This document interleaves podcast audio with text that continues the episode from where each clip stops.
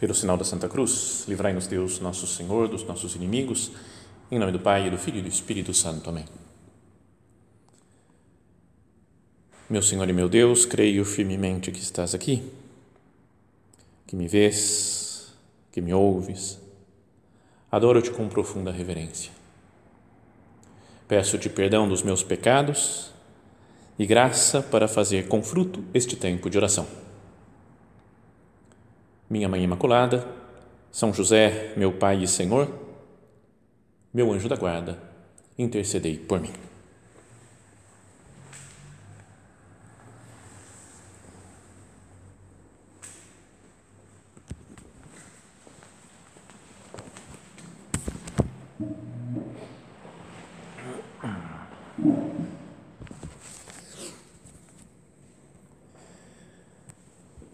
Começamos a nossa meditação hoje de uma forma muito diferente do habitual, né, dos, das meditações normais, ouvindo uma música que, para mim e para muitos que estão ouvindo, que estão assistindo, toca no fundo da alma, mas nos faz arrepiar da cabeça aos pés de tanta emoção. E para outras pessoas não diz absolutamente nada, porque as pessoas não se interessam por futebol essa música é, como para alguns parece óbvio ter que explicar isso, mas para outros é, talvez seja necessário.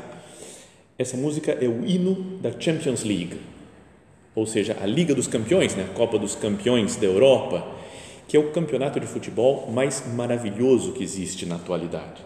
Uns podem dizer que é campeonato brasileiro, outros que é Copa do Mundo, outros que é o que quiser, mas é como como ninguém discute que o melhor basquete do mundo está nos Estados Unidos, que é a NBA, também não se deve discutir que o melhor campeonato da atualidade do mundo inteiro é a Champions League. É maravilhoso, né? E até e só essa música já nos dá uma alegria, né? Uma uma paz de espírito, uma, um entusiasmo, né? Para as pessoas que que gostamos de futebol. Bom, o que, que tem a ver isso daqui com a nossa meditação? É que esse hino que foi composto é, em 1992, pediram lá os, os uh, chefes, né, os diretores da, da, da UEFA, né, que é a entidade que, que cuida, né, que organiza a Copa dos Campeões, pediram para um músico chamado Tony Britten que fizesse uma música, um hino para ser a marca desse, desse campeonato. E ele simplesmente escolheu mudou alguma coisinha, algumas notas, um arranjo e mudou a letra, sobretudo, mas de um hino de, já composto muitos e muitos anos antes, séculos antes, por Handel, que era um hino que ele fez para um dos quatro hinos que ele fez para coroação do rei da Inglaterra. Então ele foi encarregado né, pela por sua alteza, pela majestade né, da Inglaterra para compor um hino que ia ser cantado na coroação da, de um novo monarca, de um novo rei da Inglaterra. E essa, essa música que ele fez, e que por sinal, até quem assistiu essa série super conhecida, né, que muita gente podia assistir, The Crown, no momento da coroação da rainha Elizabeth se toca no fundo essa música, né, se canta no momento em que estão ungindo é, de óleo né, a, a, a rainha se toca essa música de Handel que se chama Zadok the Priest, Sadok, o sacerdote. E é sobre esse personagem, Sadok, que sacerdote é esse, que deu origem ao, ao um belíssimo hino que vocês podem procurar também para escutar, né? Zadok the Priest, é, que deu origem a esse belíssimo hino de Handel e depois ao belíssimo hino também da Champions League. Quem é Sadok? A letra do hino da Champions League, na parte mais do coral, quando você canta a parte mais conhecida, diz simplesmente os mestres, os melhores, as grandes equipes, os campeões, que não tem nada a ver, absolutamente nada a ver com o hino original, que diz Sadok, the priest, né, Sadok, o sacerdote, e Natan, o profeta, ungiram o rei Salomão então, isso é o que fez o Sadok, entre outras coisas que vamos meditar, vamos pensar aqui nessa meditação. Ele e o profeta da época, que foi o profeta que ajudou, encaminhou o rei Davi muitas vezes na sua vida, os dois juntos ungiram o rei Salomão no dia da sua coroação. E depois o hino continua dizendo que é uma parte do livro dos reis, do primeiro livro dos reis na Sagrada Escritura. Fala, e todo o povo se alegrou e disse: God save the king, long live the king, may the king live forever. Então, que Deus salve o rei, né, que longa vida para o rei, etc. Amém, aleluia. Essa é a letra do hino que é retirada do livro, primeiro livro dos reis na Sagrada Escritura. Bom, então, um resumo de quem era esse homem, Sadoc, que é também um personagem um pouco desconhecido da maioria das pessoas, mas mesmo é, misterioso. Alguns dizem que não sabem exatamente de onde ele surgiu, como ele apareceu na Bíblia o que aconteceu com ele, com seus descendentes. Então tem tem uma séria discussão assim ao longo da história do judaísmo sobre quem é o Sadoc. Então, na época do rei Davi, quando Davi já era rei de Israel e Judá, ele aparece como o sumo sacerdote, junto com outro, Abiatar. Eram os dois que eram os sumos sacerdotes, né, que ofereciam os sacrifícios, mesmo antes de existir o templo, eles ofereciam sacrifícios a Deus, segundo aquela a tradição lá que Deus tinha ensinado para Moisés e Arão, o primeiro sumo sacerdote. E uma coisa muito importante da vida do Sadoc é que ele apoiou o rei Davi num dos momentos de maior dificuldade da sua vida. Davi já era rei, Saul, seu antecessor, tinha morrido, né, que perseguiu a vida inteira então ele estava livre, digamos assim, em paz. Mas um dos seus filhos, seu filho mais velho, Absalão, se revoltou com seu pai por coisas históricas que poderíamos falar em outra meditação sobre o Absalão, que tem muita coisa sobre ele. O Absalão, filho de Davi, brigou com seu pai, se afastou dele e aos poucos foi organizando um motim para tomar o poder, o Absalão queria ser o novo rei de Israel e de Judá, ia invadir a cidade de Jerusalém para matar o seu pai. Quando Davi soube disso, ele falou: Vamos fugir da cidade, porque eu não tenho como me defender do meu filho Absalão. E fugiu. E muitas algumas coisas acontecem nessa fuga do rei Davi. Mas junto com ele estavam os dois sumos sacerdotes, Sadoc e Abiatar. Os dois até falaram: vamos com Davi levar a arca da aliança, que era como um sinal da presença de Deus junto com Davi para protegê-lo. Mas o Davi pediu: não, fiquem em Jerusalém, vocês ficam aí cuidando da arca da aliança, e se Deus quiser, se Ele quiser que eu permaneça com vida, eu vou voltar e vou contemplar Deus outra vez na Cidade Santa. O tempo passou, a história corre, Absalão é morto, o Davi mesmo assim sofreu muito, chorou muito com a morte, porque era o seu filho que tinha nascido dele. Então ele sofre muito, apesar de estar sendo perseguido pelo próprio Absalão. E depois, já no. Isso daqui está no, segundo livro dos, de Samuel na Bíblia. Depois passamos para o primeiro livro dos Reis, que fala que o Davi já está morrendo, está acabando, os últimos dias está de cama já para morrer. E nisso, um outro filho de, de Davi, Adonias, fala: Eu vou ser o rei agora. Porque o meu pai, o rei Davi, está morrendo, então eu vou ser o rei sobre tudo. Mas Davi tinha prometido já o reinado a Salomão, que depois de fato vai ser o rei, o rei Salomão. Se fala até que os reis da história, os grandes reis da história de Jerusalém são Davi, perdão, Saul, Davi e Salomão. Então o Adonias resolveu também, juntou outro grupo para fazer um motim e falar: Eu vou ser nomeado e ungido rei de Israel e de Judá.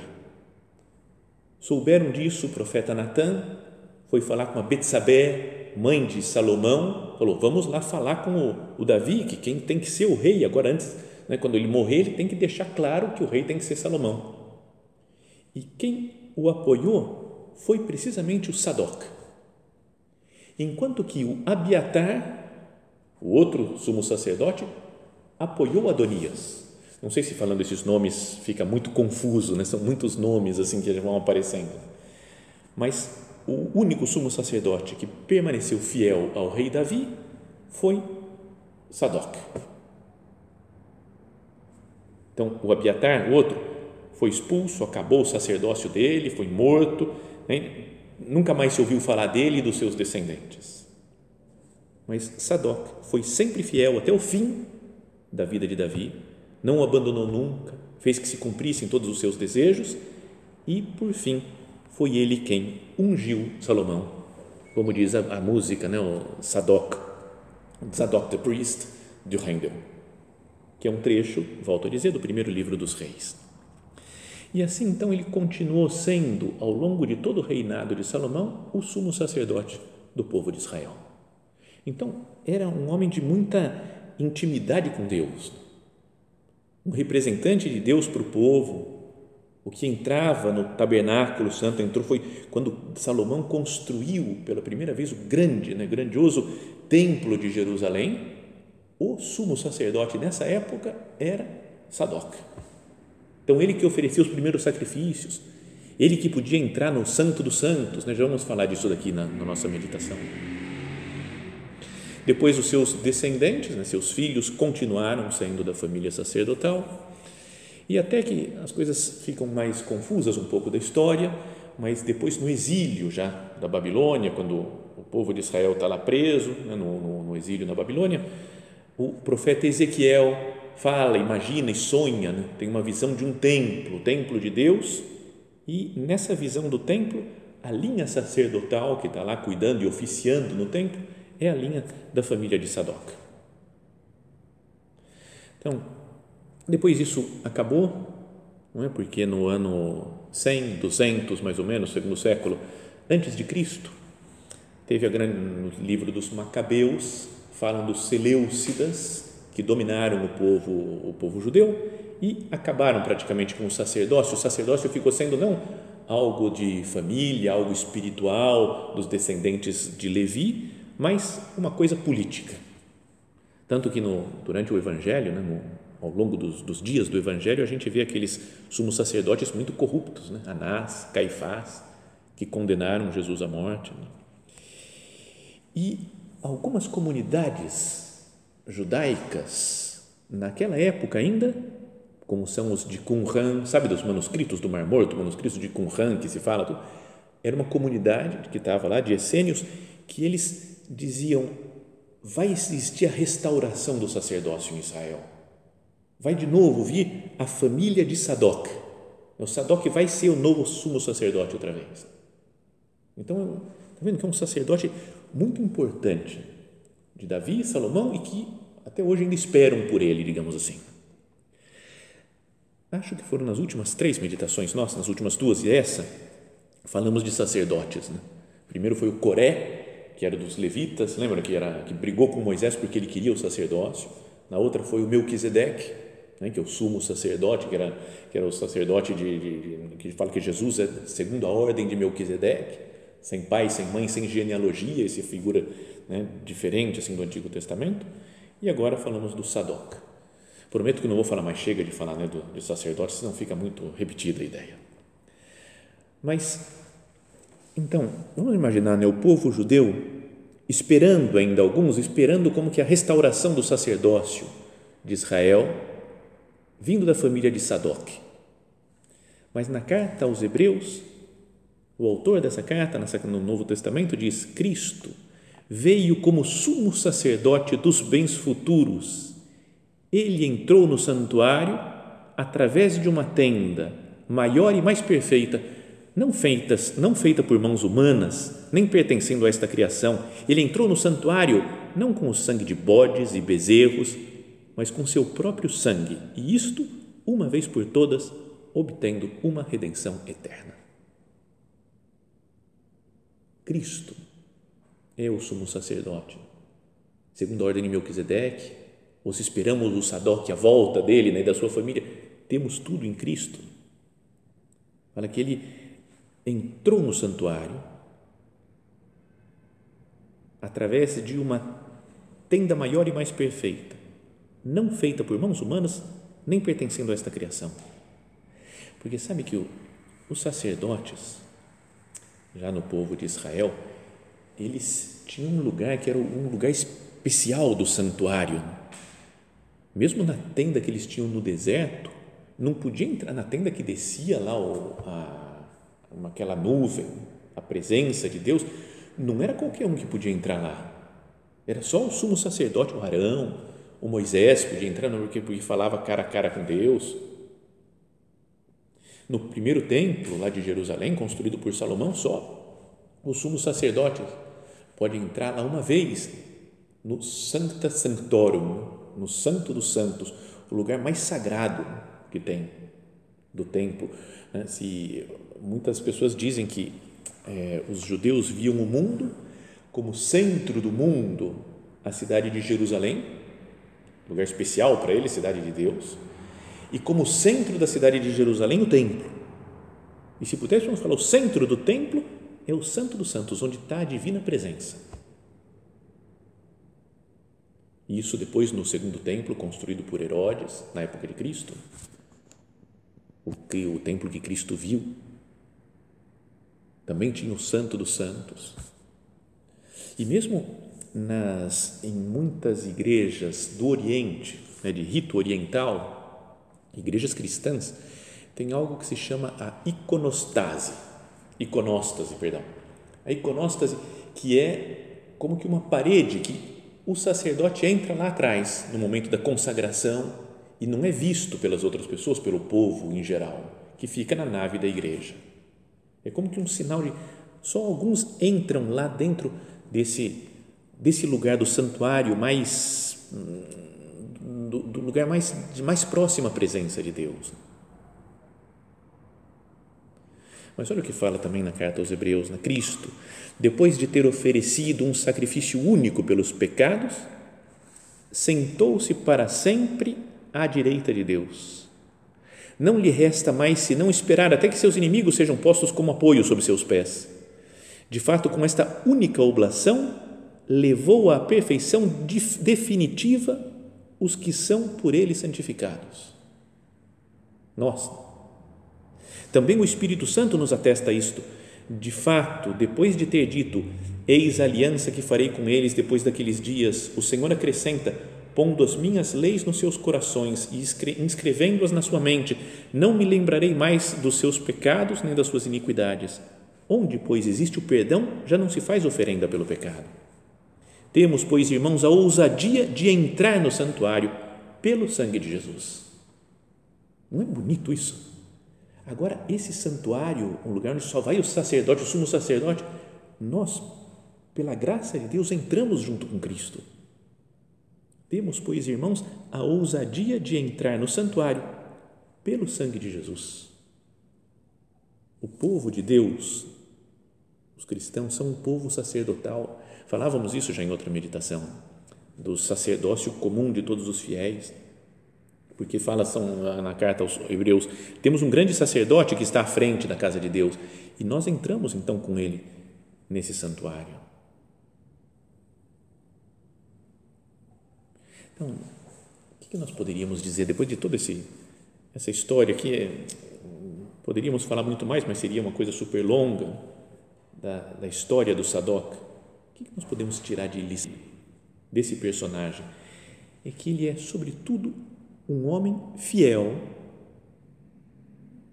um homem fiel a Davi, um homem fiel a Salomão, apesar das dificuldades que ele teve que correr, apesar das perseguições que sofreu, das desavenças entre as pessoas do próprio da própria corte, foi um homem fiel a Davi e Salomão. E Davi é uma imagem né, também de Cristo nosso Senhor e Salomão foi quem construiu o templo, mas o verdadeiro templo, quem constrói é Cristo. Então também Salomão, podíamos dizer que é, de certa forma, uma imagem de Cristo Jesus. Então, o Sadoc, apesar das dificuldades, apesar de pessoas importantes estarem contra ele, apesar de outros sacerdotes, como o Abiatar, no caso, estar contra ele, ele é fiel a Davi e a Salomão. Cada um procure pensar na própria vida. Eu sou fiel também a Cristo Senhor. apesar de que muitas outras pessoas não são fiéis, apesar de que outros cristãos, de gente que deveria dar testemunho de Cristo, não é fiel. Gente que, que se dobra perante as dificuldades, que tem medo do sofrimento e que abandona e vira as costas para Cristo. E esse homem, o Sadoc, podíamos até pensar isso, né? ele era um homem fiel a Davi, fiel a Salomão, porque via que Davi e Salomão, o rei, os reis de Israel, eram os eleitos do Senhor.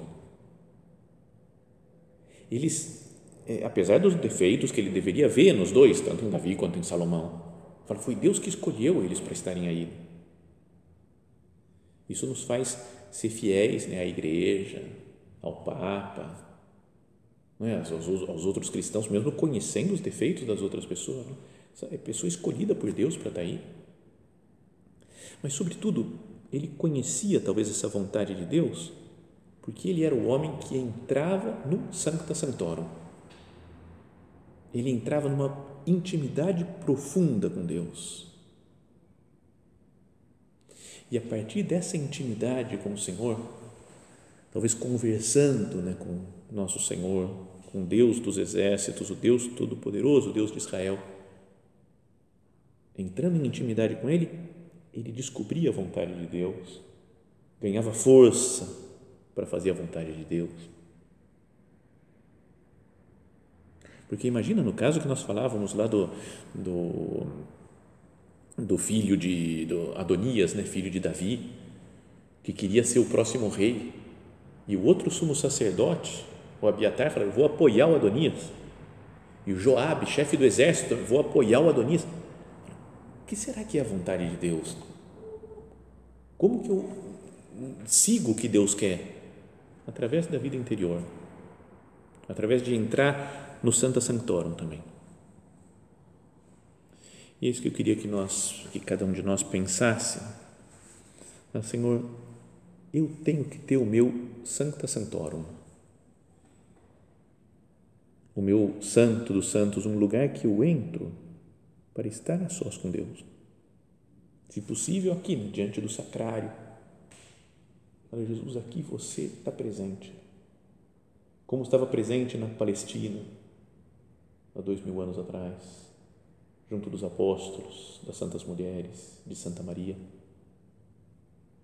Aqui Cristo está presente, junto de nós, e está a sós conosco. Assim como Jesus buscava um lugar de refúgio para conversar com seu Pai, assim como o sumo sacerdote entra no Santo dos Santos no templo, cada um de nós deveria procurar entrar no seu Santo dos Santos que são os momentos de oração. Ser homens, não, mulheres de oração, pessoas que, que rezam. Não só que repetem as orações vocais, que são coisas importantes né, de repetir, mas, sobretudo, estar na presença de Deus e contemplar a maravilha do Senhor. Imagine a emoção de um sumo sacerdote quando de vez em quando, muito raramente entrava lá no Santo dos Santos. Eu estou na presença de Deus. E isso acontece conosco. Todos os dias pode acontecer quando nós deixamos as nossas preocupações habituais de lado para estar junto com Deus, nosso Senhor. Quando estamos a sós com eles. Quando lemos ou meditamos na palavra de Deus. Quando estamos, digamos assim, no, no santuário da nossa consciência, da nossa alma, lá do nosso interior, onde só Deus e nós conhecemos. Às vezes pode acontecer que por não entrar nesse Santa Sanctorum, no Santo dos Santos, eu tome decisões erradas na vida, como o Abiatar, o Joabe, esses outros, Absalão, Adonias, todos esses aí tomaram decisões erradas, indo contra o rei Davi, contra o rei Salomão. E o Sadoc não. Ele foi acertando. É quem ficou no, no, do lado certo. será que eu não, não tomo decisões erradas na vida? Por meditar pouco, por entrar pouco nestes santos dos santos que nós devemos ter? Senhor, que eu seja um homem de oração, uma pessoa que sabe refletir nas coisas, que não toma decisões precipitadas pela pressão do ambiente, pela pressão dos outros, ou porque eu tenho preguiça de parar e pensar. Jesus, me faz entrar nesse santuário também da tua presença, da tua presença na minha alma, que eu descubra a sua verdade e possa ser fiel, como foi né, a esses reis, esse personagem, não, Sadoc, o sacerdote. Bonito, né? até que o nome da, dessa música que citávamos no início é Sadoc, o sacerdote. Está falando do, do, rei Salomão, que é ungido, do Natan, que está ungindo o rei Salomão junto, né, que viva o rei, mas o nome da música é Sadoc, o sacerdote. Não especifica mais. Que nós também, voltando a meditar né, na, na maravilha que é a graça do batismo em nós, que nos confere esse sacerdócio real que todos os fiéis em Cristo têm. Que essa consciência nos faça pensar, Senhor, eu, eu tenho tido esse comportamento? de ser uma pessoa de oração, uma pessoa que está em sintonia, que entra no seu Santo Santório, para ser fiel a Cristo. Se o Sadoc foi fiel a Davi e Abraão, perdão, a Davi e Salomão, e se toda a sua família, a continuidade dele permaneceu fiel, nós também queremos ser assim. Pessoas de oração, pessoas de vida interior profunda, que consegue entrar em diálogo íntimo com Deus. E assim, cada um de nós deve permanecer, pode sim, com essa com a força da oração, da vida interior, pode permanecer fiel a Cristo. Vamos terminando né, a nossa a nossa meditação, é, olhando para o exemplo de Nossa Senhora. Nela se pode dizer né, que essa essa é a pessoa com mais vida interior que tem no interior dela, no santuário da sua alma e do seu corpo até, está presente o próprio Cristo, quando ela o gera e depois dá a luz. E é a pessoa mais fiel, porque tem Cristo dentro dela e é fiel para sempre. Que com a ajuda de Nossa Senhora nós também queiramos nos identificar de verdade com essa nossa vocação sacerdotal que recebemos no batismo, que vivamos sejamos de fato pessoas de vida interior que entra no Santa Santorum, no, no, no Santo dos Santos, na intimidade com Deus e sejamos fiéis a Cristo por toda a vida.